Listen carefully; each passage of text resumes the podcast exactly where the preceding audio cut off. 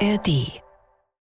Wenn der Begriff Tour der Leiden irgendwo seine Gültigkeit hat, dann hier im Fegefeuer des Mont Ventoux. Jetzt richtet er sich auf und da ist er da. Tourfunk, der Radsport-Podcast der Sportschau. Es war ein Fest und zwar auf ganz vielen Ebenen. Herzlich willkommen. Nach der 20. Etappe wir begrüßen euch vom Le Markstein im Elsass. Wir haben äh, wunderbare Höhenluft. Die Sonne scheint noch rein durch unser Milchglas-Schiebetür von unserem Redaktionsmobil hier. Wir packen so langsam alles zusammen äh, und der ganze Trost fährt heute Abend noch nach Paris oder in Richtung Paris. Wir auch. Äh, das wird noch ein langer Ritt, aber wir haben ähm, zum Abschied sozusagen von der normalen Tour, bevor es dann auf die Tour d'honneur geht morgen, nochmal ein kleines Feuerwerk erlebt. Das war nochmal eine richtig, richtig, richtig schöne Etappe. Und wir haben einen Toursieger, Jonas Wingegor hat es gepackt, muss jetzt morgen nur noch nach Paris kommen, heile. Wir gehen einfach mal davon aus, dass das wie in den bisherigen 119 Ausgaben der Tour auch schafft, am Ende der, Gesamtführende. Und also gab ja ein paar andere Konstellationen, ist mir auch klar. Ja, aber ihr wisst, was ich meine. Fabian Wickmann ist hier, unser Fernsehexperte. Hi Fabian. Moin Moritz. Und Holger Gersker, unser Radioreporter. Hallo. Michael Ostermann lässt sich entschuldigen. Der ähm, Tag, der vorletzte Tag, an dem der Sieger dann mal feststeht, ist immer noch sehr stressig. Da finden die ganzen Pressekonferenzen statt. Also Jonas Wingegor sitzt jetzt irgendwo hier in der Nähe im Pressezentrum und beantwortet alle Fragen, die ihm gestellt werden. Dann auch die ganzen anderen Trikotträger. Unter anderem auch Giulio Ciccone, auch etwas, über das wir heute noch reden werden. Das war ja auch ein schöner Moment des Tages. Äh, Auch der sitzt da und äh, Tadej Pogacar nicht nur als Tagessieger, sondern eben auch als Gewinner des weißen Trikots. Ja, es war Darf ein ich dir gleich widersprechen? Du darfst mir so ist das widersprechen. nämlich nicht. Es sind die ersten drei der Gesamtwertung bei der Pressekonferenz. und die Trikotträger kamen vorher Okay, nach. okay. Also ich habe nur gesehen das Podium. Okay. Ich Okay. habe Ähm. ich hab das in Erinnerung, dass sowohl, aber ist ja auch egal. Ja, Wir wollen okay. euch nicht mit diesen Details aufhalten. Äh, ich meine, das gelesen zu haben Ich vorhin. mit der Aber, Klugscheißerei dann auch auf für heute. ja, Aber der Ostermann, der kann doch äh, in der Sportschau am App hinterher nachlesen. ja, keine Ahnung, was das immer Warum wieder ist. der denn-. Ja, weiß Also ich auch nicht. ich nicht. Übrigens, kleine Anekdote. Steht doch immer alles drin. Wir haben, wir, wir haben so ein kleines internes Tippspiel. Wir sagen nicht, ähm, wer hinten ist und wer vorne ist. Und Also wer vorne ist, können wir schon sagen. Ja, pass auf. Ja, also Holger hat Winnegard, äh, äh, Pogacar getippt heute und damit, glaube ich, auch das Tippspiel gewonnen. Äh, und dann gab es aber folgende Konstellation. Michael Ostermann hatte ähm, Jonas Wingegor getippt. Und dann habe ich gesagt, Mensch, heute, heute ist doch eigentlich der Tag für Thibaut Pinot. Der muss doch, also wenn nicht heute, wann dann? Ah, weißt du was? Ich nehme Pinot. Und er hat sich dann am Ende die letzten 15 Minuten geärgert, dass er noch umge, umge, äh, ist. Ich hatte übrigens Tom Pitcock. Fand ich jetzt auch nicht so schlecht heute, aber Ja, war ja auch vorne mit dabei. ja, war mit dabei. Ja, so, wo fangen wir an? Am besten ganz hinten. Also wir haben, also die Tour hat nochmal ein tolles Gesicht gezeigt heute mit diesem letzten Sprint. Felix Gall war auch noch mittendrin und aber eben die beiden Großen wieder. Es war einfach wieder schön zu sehen. Ne? Ja, es hat angefangen so, wie wir es äh, erwartet haben. Also alle nochmal all in, alle, die irgendwie noch was im Tank hatten, haben probiert zu attackieren. Ähm, ja, haben es probiert. Äh, Giulio Ciccone ähm, hat es genau richtig gemacht, hat sich die letzten Tage komplett rausgehalten, hat sich nochmal heute die wichtigen Punkte geholt. Ähm, die ersten drei Bergwertungen gewonnen, ist dann auch mit ähm, oder vier? Ersten vier, genau. Äh, zum Schluss war es dann nochmal die Dreier, da hat er den Sack dann zugemacht und ähm, ja, ist dann mit Siegerpose über die äh, Dreierkategorie am Col de la Schlucht gefahren. Was für ein schönes Bild, Also oder? äh, wirklich großartig. Da wusste er natürlich, dass es rechnerisch äh, nicht mehr möglich ist, ihn einzuholen. Traumhaft. Also das war wirklich schön. Jetzt seit längerer Zeit auch mal wieder ein, nicht einer, der im Gesamtklassement ganz vorne Ja. ist, sondern äh, jemand anders, der das Trikot gewonnen hat. Und er hat es sich wirklich verdient, weil er wirklich die letzten Tage wirklich gekämpft hat. Ähnlich wie Simon Geschke im vergangenen Jahr, aber er hat eben diesem Jahr vielleicht auch das Glück gehabt, dass er häufiger mal ohne die Großen irgendwo oben angekommen ist und er hat es sich wirklich verdient. Du hast ja mal die Bergwertung beim Giro gewonnen, 2004. Hast du dich da ähnlich gefreut bei der letzten Bergwertung? Konnte ich noch nicht, äh, weil ich habe es auch am letzten, ich hatte es am letzten Tag stellvertretend oder am vorletzten Tag. Letzter Tag ist ja wie hier äh, dann auf, in Paris, da gab es dann auch keine Wertung mehr. Aber am vorletzten Tag habe ich es äh, stellvertretend getragen und da musste ich noch Punkte holen. Ähm, die habe ich dann auch geholt und danach kam noch eine Bergwertung und da wusste ich natürlich nicht, ähm, ja, bleibe ich jetzt mit den Punkten vorne oder nicht. Aber als ich das dann gehört habe über Funk in der Etappe, ähm, da habe ich dann gejubelt, aber da war ich ganz alleine. Irgendwo am Pass abgehängt. Aber das Witzige war damals, äh, und das ist halt ein, Bild, was ich nie wieder vergesse, es waren acht Kumpels von mir aus Münster, ähm, die waren genau an der Stelle, dem wo es- Moment, in nee, dem Moment, das unfassbar. war Unfassbar. Also das war ein, und das ist ein Erlebnis, ähm, das vergisst man Also das ist ja wirklich unglaublich. Ja, das war reiner Zufall. Also schön Ramazzotti wirklich. getrunken oder ein Grappa? Danach, ja. Genau. Ja, aber also das ist äh, toll, freut mich für ihn, dass er das äh, durchgezogen hat und ähm, ja, dass er das Bergtrikot, äh, also Giulio Ciccone, dass er das für sich entscheiden konnte. Das Einzige, was immer noch nicht äh, 100% gelöst ist, ist sein Verwandtschaftsverhältnis zu Madonna. Also zu der Sängerin. Ähm, Also es ist ja wohl nun äh, erwiesen, dass sie Kann ich beide glaube ich jetzt auch nicht helfen. sind. Ähm, ja, nur noch für alle, die das nicht gelesen haben. Madonna heißt ja mit bürgerlichen Namen auch Ciccone. Und deren Familie kommt aus demselben kleinen italienischen Bergdorf, aus dem Giulio Ciccone auch stammt und seine Vorfahren. Und äh, das kann ja kein Zufall sein. Und dann waren die Ahnenforscher der Reihe ja unterwegs, als er hier bei der Tour schon mal das gelbe Trikot hatte. Vor, ich glaube, vor drei Jahren oder vor vier, äh, mit auf dem Platt, auf der Planche de Belfi Genau. ja, genau. Ähm, und er hat, äh, also es geht acht Generationen zurück, glaube ich. Und irgendwann im 18. Jahrhundert, da waren die, waren die eins sozusagen. Also das sind dieselben Wurzeln. Das Life is a mystery, Erfolgsgehen. ne? Ja. ja, Ja, siehst du, aber ein würdiger Bergträger. Ja, und, wir Und müssen noch- ehrlicherweise, so wie der heute aussah mit dieser, also das Trikot mag schön sein, aber wenn man dann auch noch Socken und vor allem die Hose in dieser Farbe hat es, na du, beim Giro ist es ja nicht, hat es ja eine andere Farbe. Ja, aber wir Deswegen, hatten, das Thema hatten wir letztes Jahr ja schon, es war früher schöner. Also jetzt sind Ja. die Punkte ja kleiner, sind mehr Punkte und früher war das irgendwie Natürlich. schöner mit den größeren roten Punkten und das war ein bisschen ungleichmäßiger. Irgendwie hat mir das auch besser gefallen, aber das wird ihm jetzt egal sein. Und wie schön für Pogacar, dass er nochmal äh, noch mal ein kleines Ausrufezeichen setzen konnte am Ende ähm, und sich dann diese Tour auch nochmal versüßt mit dem Das war, war ne? schon ordentlich. Also klar, m, war jetzt nicht mit einem riesen Abstand, aber das hat er ja auch gemerkt. Er hat da mal angetreten, hat gemerkt, okay, Wingegar kann er da auf keinen Fall abhängen und dann ist er super clever gefahren und das, das macht ihn auch aus. Also er weiß ganz genau, wie man Rennen gewinnt. Äh, Sein Team hat ihn noch, äh, Yates hat ihn noch super unterstützt und ähm, ja, man hat ja gesehen, wie er über den Zielstrich gefahren ist. Das war dann nochmal so ein richtiger Befreiungsschlag Ja, ja. für ihn. Also da hat er ja geschrien und hat, ah, endlich. Und ähm, er hat zwar die Tour verloren, aber hat jetzt zwei Tagessiege und äh, auch mit seinem Team sind jetzt Zweiter, Dritter in der Gesamtwertung. Und es ist ja immer schwer, wenn man so ein, ja, als wenn man sich das hinlegt und sagt, heute müssen wir gewinnen, heute wollen wir gewinnen, letzter Tag, äh, egal wie. Ich meine, Pinot hat denen das nicht geschenkt. Äh, auch die ganze Gruppe da vorne, die waren wirklich stark.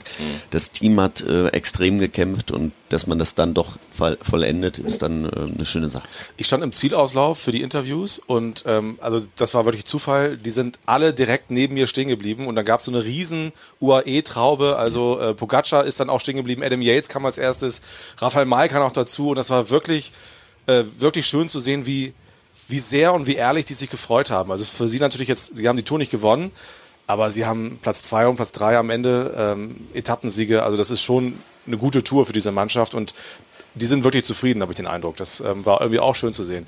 Jetzt reden wir gleich über den äh, Mann in Gelb, über den Toursieger 2023, wollen vorher aber noch einmal auf die Zuschauer eingehen. Auch da gab es wieder heute so ein paar Problemchen. Wir hören erstmal ähm, Emanuel Buchmann, den ich dann auch an der Stelle gesprochen habe. Es war wahnsinnig laut, weil in dem Moment auch noch ein Hubschrauber über uns rübergeflogen ist. Deswegen ist es am Anfang so ein bisschen schwieriger zu verstehen, aber äh, man, man kriegt schon alles mit. Es war eine Wartestimmung heute. So. Gefühlt waren nur Deutsche an der Strecke. Alle haben sie mich angefeuert und das war richtig geil. Das hat Spaß gemacht. Wie geht's Ihnen so, jetzt am Ende, kurz vor dem Ende dieser Tour? Ja, ich bin auf jeden Fall ordentlich kaputt. Die letzten Tage liefen nicht mehr so gut nach meinem Sturz. Und ich bin froh, dass morgen die letzte Etappe ist. Ja, es war ja für euch als Team auch eine sehr durchwachsene Tour. Erst in der ersten Woche mit dem Etappensieg von Jai Hindley und dem gelben Trikot für ihn. Und dann hat er sich auch verletzt bei dem Sturz und hat das Podium verpasst, was ja eigentlich das Ziel war. Wie fällt so Ihr Fazit aus als Team Bora Hans Kohl? Ja, ich denke, die erste Woche war natürlich Hammer mit dem Etappensieg und dem Tag im gelben Trikot. Dann lief alles nach Plan bis zu, ja, bis zu seinem Sturz eigentlich. Der ist wirklich hart gestutzt und es ist eigentlich ein Wunder, dass er so wenig Zeit verloren hat. Ich denke, er kann trotzdem zufrieden sein mit der Tour. Und ja, da kann man einfach nichts machen bei so einem Sturz. Es ist wahnsinnig laut hier. Wir kämpfen uns gegen diese Lautstärke durch. Ein Wort noch zu morgen. Was ist das für ein Gefühl, dann auf die Champs-Élysées einzubiegen und zu wissen, es ist jetzt fast geschafft? Ja, Das ist immer ein Hammergefühl. Das ist eines der schönsten Momente im Radsport, wenn man da auf die Champs-Élysées einfährt. Und man weiß, man hat es bald geschafft. Drei Wochen Leiden sind vorbei. Da freue ich mich schon drauf.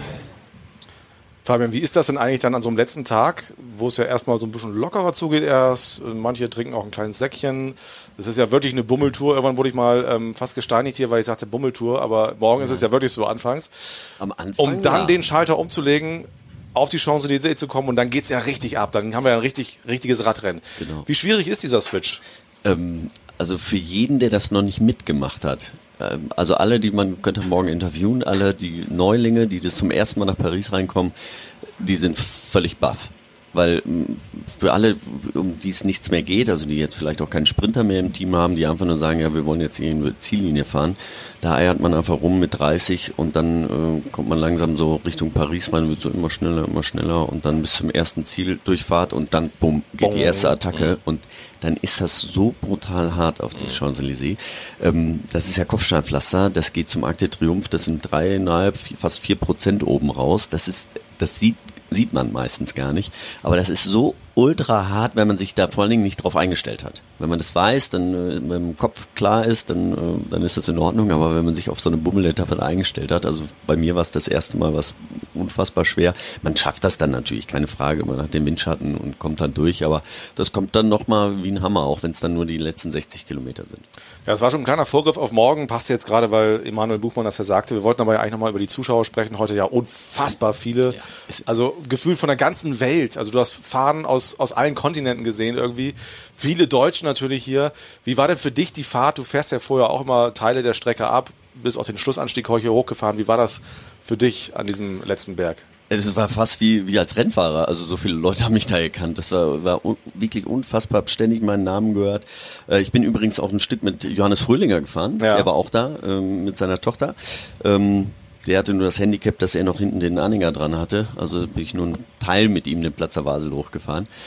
Ähm, das ist, äh, das ist wirklich Wahnsinn und man merkt einfach, wie, wie äh, die Tour de France auch in, in Deutschland aufgenommen wird. Ja. Also man, man hat auch unseren Namen auf dem, auf Florian, äh, den Namen auf der Straße gesehen und auf dem Tourfunk wirst du angesprochen. Also das, das sind Leute, die wirklich dann jetzt auch hinkommen, weil halt auch schön berichtet wird ähm, über die Tour de France und das, äh, vor allen Dingen viele junge Leute. Das ist das Schöne. Ja, schöne Grüße mal an alle, die ähm, da waren. Viele haben auch mir geschrieben. Luke zum Beispiel, der war letztes Jahr auch Alp d'Huez. Das war ja. derjenige, der den Berg dann beschallt hat mit, mit dem Tourfunk-Intro. Das war sehr lustig. Wollten sie heute auch wieder machen.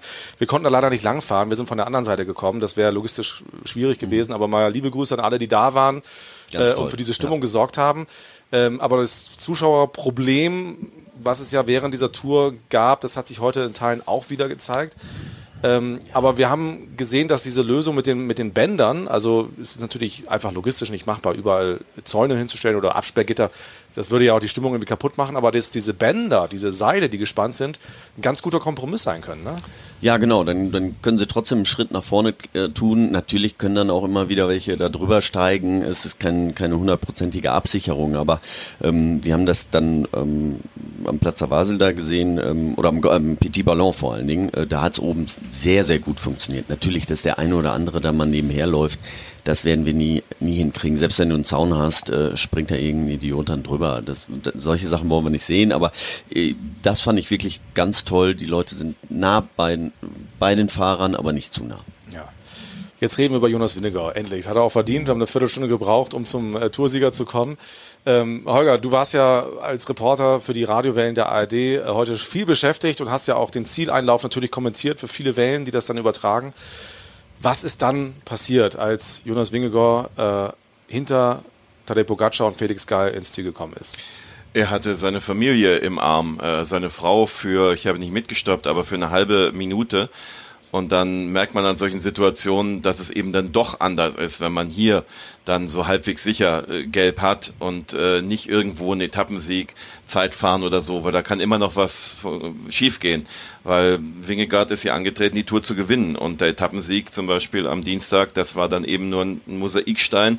Und diese Anspannung, die er eigentlich auch immer hat in den Interviews, wo er ist halt sehr konzentriert und wirkt ja auch immer, ich will nicht sagen maskengleich, äh, im Rennen, also ganz im Gegensatz zu Pogacar, der auch mit Kameras interagiert, ist äh, Wingegaard eigentlich äh, immer in seiner eigenen Welt, aber da war er es mal nicht. Und äh, selbst seine Tochter kriegte da kaum irgendwie Aufmerksamkeit, wuselte da ein bisschen die, um, die, um die Beine herum. Und da merkte man in diesen 30 Sekunden, normalerweise strickt privat.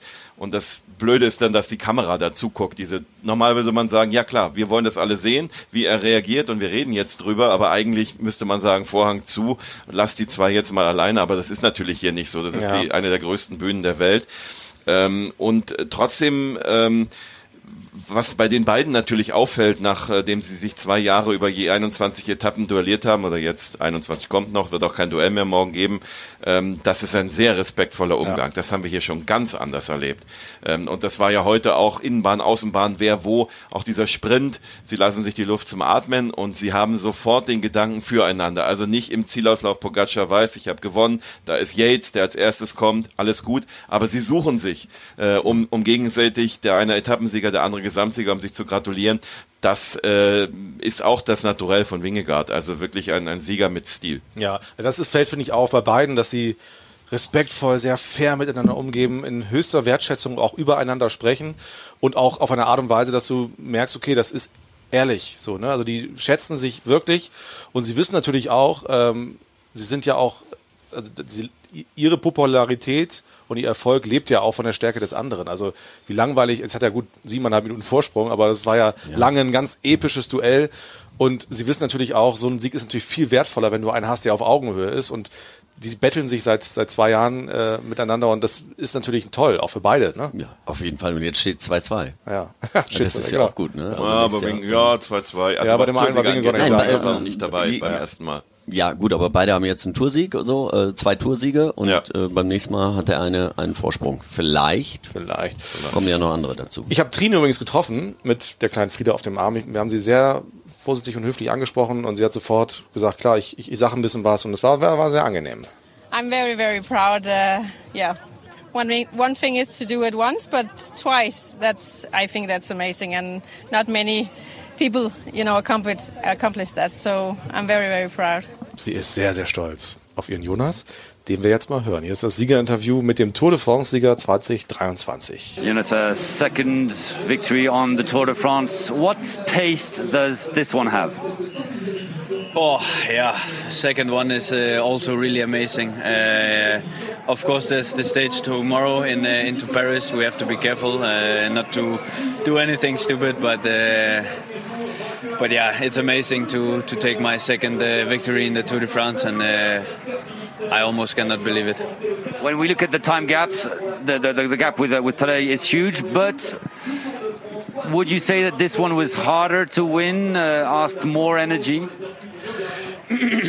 Yeah, I mean, uh, it was definitely a, a crazy battle we had uh, all these three weeks, and I think it has been a, a really, really nice race to watch, uh, and also for for for us. I think uh, I really appreciate the battle I had with uh, with today this uh, this Tour de France.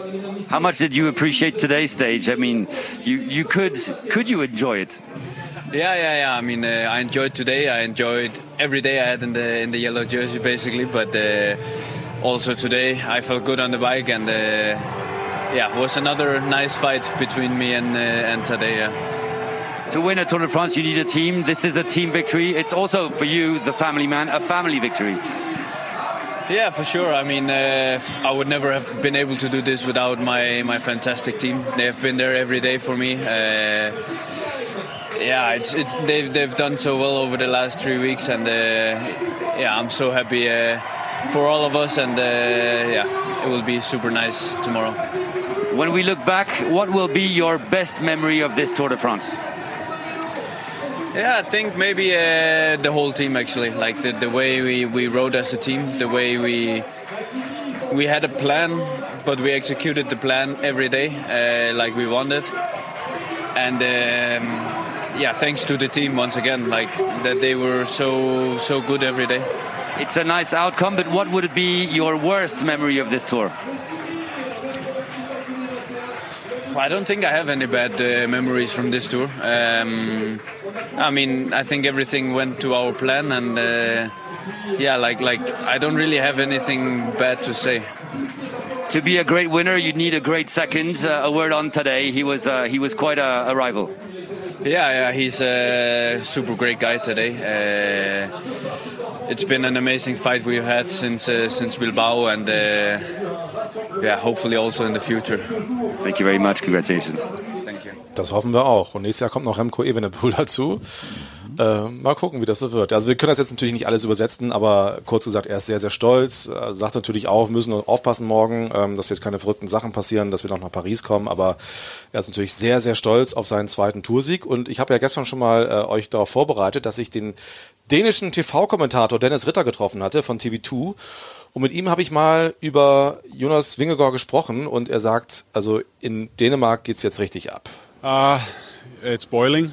Euphoria is boiling, not only for Jonas, but for the tour that the Danish riders are, are doing right now uh, with the stage wins and everything. Uh, I think the atmosphere is, is boiling just like last year, and, and we expect a big, uh, if he wins, he hasn't won yet, but we expect a big uh, welcoming uh, party in the City Hall Square and everything.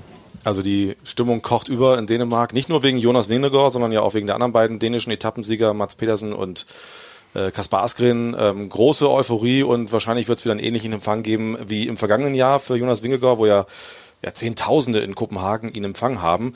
Und äh, der ist wirklich ein großer Star in Dänemark. He's a huge star. I mean, Jonas uh, Vingegaard is, is not he's not the type that uh, you know he doesn't show up in all kinds of uh, talk shows and media hype, and he, he keeps to himself.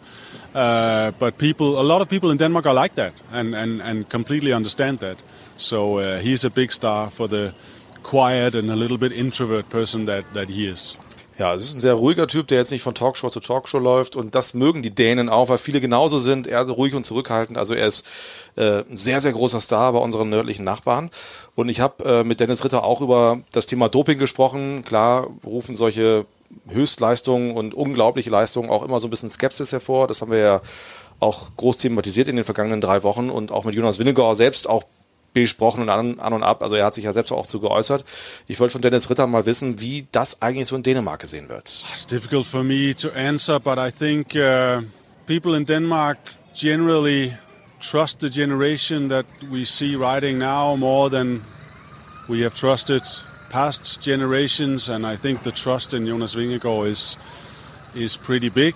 Um, but it's it's in Denmark like it's everywhere else. I mean, the history of cycling still stays in our heads, and if somebody is really really strong, then people start thinking and asking questions. But I think generally the trust in Jonas Vingegaard is is is, is pretty high. He's a phenomenon physically, uh, and he's very very meticulous in in everything he does. Very systematic and always uh, well prepared, and I think people respect him for that. And so long as there's nothing specific um, to suspect him of, then, then, then I don't think there's any real suspicion. Ja, also die Dänen trauen der aktuellen Radsportgeneration mehr als der aus der Vergangenheit und solange es da keine Sachen gibt, die irgendwie, wo man was sagen könnte, wird sich das auch nicht ändern. Also das so ganz grob und kurz zusammengefasst. Fand ich mal ganz interessant, mit einem Dänen darüber zu sprechen. Die sind natürlich auch wahnsinnig stolz. Ne? Also TV2, die sind letztes Jahr schon abgegangen, als, als Jonas Wingauer hier die Tour gewonnen hat. Und das wird wahrscheinlich, ich habe jetzt nicht gehört, was sie heute gesagt haben im Programm im Dänischen, aber wahrscheinlich ganz ähnlich äh, gewesen sein. Und das wird wahrscheinlich morgen auch nochmal ein Fest. Und dann ja möglicherweise auch wieder in Kopenhagen.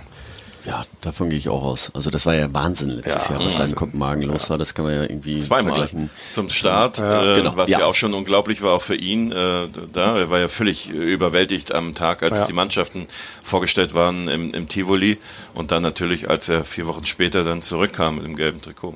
Und man hat bei ihm ja immer so ein bisschen den Eindruck, das hat ja ähm, Dennis Ritter eben auch so ein bisschen ansatzweise beschrieben, dass ihm das fast ein bisschen unangenehm ist. ne? Also ich habe mir diese Bilder auch nochmal angeguckt, wie er da in Kopenhagen auf dem Rathausbalkon stand, vor ihm, unter ihm die zehntausenden Zuschauer und der war dann fast ein bisschen verlegen. Also der genießt das dann auch, aber das ist jetzt keiner, der wirklich dieses, diesen großen Rummel auch sucht, ne? Nee, er macht das ja auch noch nicht so lange, ne? Das muss man ja auch sehen. Das, der ist, äh, was, vor fünf Jahren hat er noch äh, Fische ausgenommen Ja. und äh, jetzt steht er da oben und 10.000 Leute klatschen ihm zu.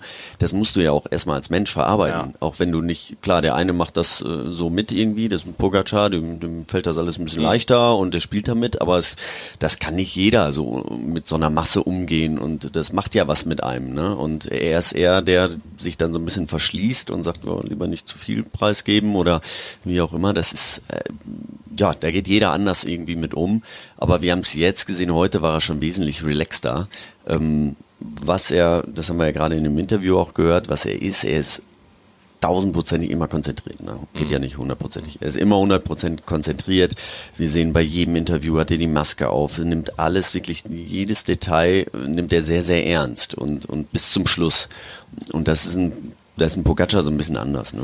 Wir haben es gestern, glaube ich, auch vorgestern gesagt, äh, da macht der, der macht beim Ruhetag immer Backflips vom Beckenrand. Ja, so. genau. Also das wird ein Wingegar halt nie machen, weil ja. natürlich gibt es auch die Möglichkeit, vielleicht sich mal zu was zu, sich zu verletzen und sowas. Und das kann der total ausblenden. Der macht nur das, was in diesen drei Wochen auf jeden Fall, was ihm hilft ähm, die bestmögliche Performance. Was aber auch, wenn ich ein kleinen, kleines bisschen ne, in den Wein gießen darf, ja. äh, für denn? Aufruhr sorgt. Wasser, Wasser, oder was ja, Wasser, ja, mindestens Wasser, ähm, weil es nicht schick ist, ähm, was, was sie eingeführt haben dieses Jahr. Es ist immer Tradition, dass der Mann im gelben Trikot am Ruhetag ja. mit den Reportern spricht.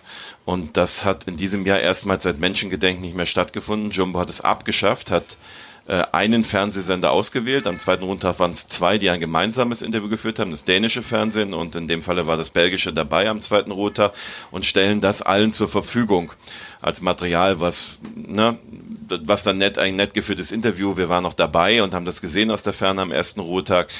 Das ist natürlich nicht schick. Ähm, äh, Pogacar stellt sich diesem Verhör, ohne hat, hat das immer gemacht. Das ist online, das ist ja auch egal. Am Ende halbe Stunde und fertig. Das hat auch Sky immer gemacht äh, oder Ineos mit den Siegern und ähm, ich, das ist, behagt ihm nicht, ja. Ähm, aber wenn er sich sowieso eine Stunde hinsetzt, ähm, dann kann er sich auch den Fragen, der so kritisch wird es nicht werden. Und er kann das ja in Pressekonferenzen äh, exzellent auch auf Dopingfragen. Er hat das, er hat sich ja da glänzend verkauft, auch sicherlich gut gebrieft und geschult. Aber es ist natürlich nicht schön, ähm, dass, dass man mit solchen Traditionen bricht. Wobei wir einschränkend natürlich sagen müssen, wir wissen jetzt nicht, warum das so ist. Ne? Ob es das Team ist, ob er das ist, kann ich mir fast nicht vorstellen, dass er sagt, das Team sagt, das sie müssen ihn schützen. Genau, aber das ist ja dann kein Vorwurf gegen, ja, gegen Jonas Wingegaard, schon andere, gegen die, Mannschaft, die sich ne? genauso schwer getan haben mit der Presse. Hm? Es gab aber schon Vorgänger, die sich genauso schwer getan haben mit so öffentlichen Auftritten. Ja, ja, aber es ist die Frage, ob es von ihm ausgeht oder vom Team. Also ja, ist ja wenn egal, ähm, wenn das Team sagt, wir schützen ihn da, äh, schön und gut. Diese Kritik richtet sich ja nicht auch zwingend ja. an ihm, aber nee. ich, ich, weiß, es wurde natürlich sehr viel geschrieben und sehr viel, warum versteckt er sich, was ja, soll das? Ja.